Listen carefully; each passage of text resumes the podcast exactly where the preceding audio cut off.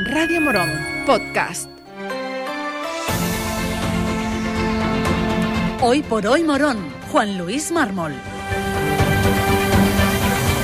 Muy buenos días, 8 y 20 de la mañana. Comenzamos ya nuestro informativo de Radio Morón en la cadena SER de este miércoles 21 de junio, cuando escuchemos a las empresas que hacen posible nuestro espacio informativo. Radio Morón está donde están sus oyentes, en la FM, en los altavoces inteligentes y en este podcast.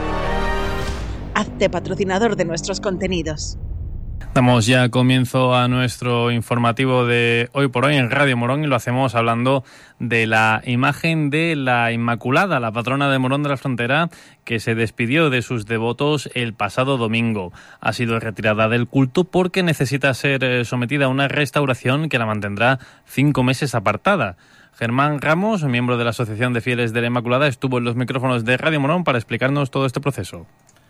Pues después de la misa celebrada, como bien dice, el pasado domingo, la Virgen permanecerá fuera de la parroquia restaurándose durante unos cinco meses, más o menos lo que está previsto, por lo que para el mes de octubre esperemos que ya pueda regresar a su templo. La restauración no ha podido llevarse a cabo hasta que se ha conseguido una subvención de fondos europeos, pero además para hacer más partícipe al pueblo de Morón de esta restauración, los fieles de la Inmaculada han eh, abierto un número de cuenta para que todo aquel que quiera participar pues pueda contribuir con su granito de arena. Sí, porque la subvención de la Junta de Andalucía es del 80%, por lo que la parroquia tiene que asumir el 20%, que son unos 4.000 euros. Y desde la Asociación de Fieles y la propia parroquia, pues queremos también que el pueblo de Morón sea partícipe de la restauración. Es nuestra patrona, es la patrona de todos y la verdad es que la parroquia ahora mismo pues no tiene ese dinero para poder sufragar la parte que falta, por lo que hemos pedido la colaboración de la población para que quien lo tenga bien pues colabore, ya sea pues con un pequeño donativo o a través del número de cuenta que hemos puesto, como bien dice, en los carteles. Por último, nos comentaba Germán Ramos también quiénes se encargarían de realizar esta intervención. El equipo técnico está conformado por Enriqueta Chávez, que es una restauradora de Castilleja, y el especialista en patrimonio Francisco José Coronado, que es de sobra conocido aquí en, en Morón, por lo que en sus manos pues dejamos esta restauración. Creemos que eran las personas más idóneas y además también pues lo bueno que tiene es que se va a restaurar en un taller aquí en, Morón, por lo que la Virgen no va a salir de la, de la localidad y también pues los propios miembros de la asociación, la parroquia, pues podremos estar viendo y controlando todo ese proceso que va a tener esta restauración y además la tendremos cerquita de casa. Con uno de ellos hemos podido hablar con Francisco Coronado, que resumía así un poco eh, los eh, principales focos de intervención que va a tener esta restauración. Eh, la intervención que se va a llevar a, cabo de restauración y de conservación en la imagen de la patrona de Morón va a consistir básicamente en la reintegración de aparejos, la reintegración cromática, en una limpieza generalizada de la imagen y sobre todo en solucionar una serie de problemas que han aflorado a la imagen por los atributos que, se utilizan metálicos normalmente, ¿no? Como son la media luna, como es la, ráfaga, como es la corona, como son los pendientes.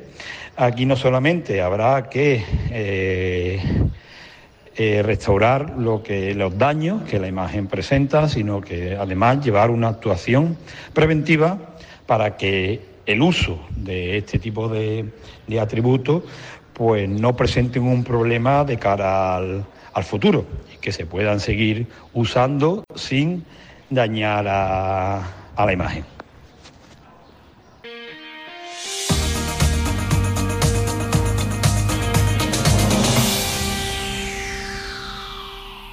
Es tiempo ya para la columna de José Carlos Valverde que lleva como título Yo hostelero. Durante un tiempo aprendí el noble arte de la hostelería. Fue entonces cuando me di cuenta del desastre o de los desastres que como mal cliente solía cometer. Y es que todos deberíamos estar detrás de una barra. Ya en mi época de reconstrucción, donde pasé de mal cliente a un cliente un poco menos malo, eso sí, decidí que el camarero no era un simple mesonero ni el famoso cliché del psicólogo de barra, para nada. El tabernero es una especie de educador social de la clientela al servicio de la hostelería todo junto. Y a lo largo de varios meses, pues me redacté una especie de normas morales éticas que escribí en un cuaderno, o de convivencia también. Y me juré nunca volver a saltarme ni una de ellas. Ahí van algunos consejos por si os sirven de este ensayo-error que hoy, de forma particular, vengo a leeros.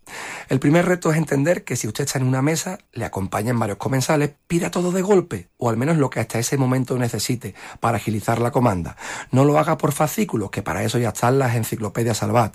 Comuníquese con los demás miembros de la mesa, hombre, por Dios. Les conoce, son sus amigos, no son desconocidos que han caído por sorteo del cielo, o que han comprado una entrada de teatro y no saben quién tienen al lado. Insisto, son sus amigos, o como mínimo sus acompañantes. Pídalo todo de golpe y así se ahorra esperas e idas y venidas en vano al hostelero, que los pies duelen. Si llama con persistencia al camarero, usted ya se supone que sabe lo que quiere usted y sus acompañantes, esos amigos que les hablaba anteriormente.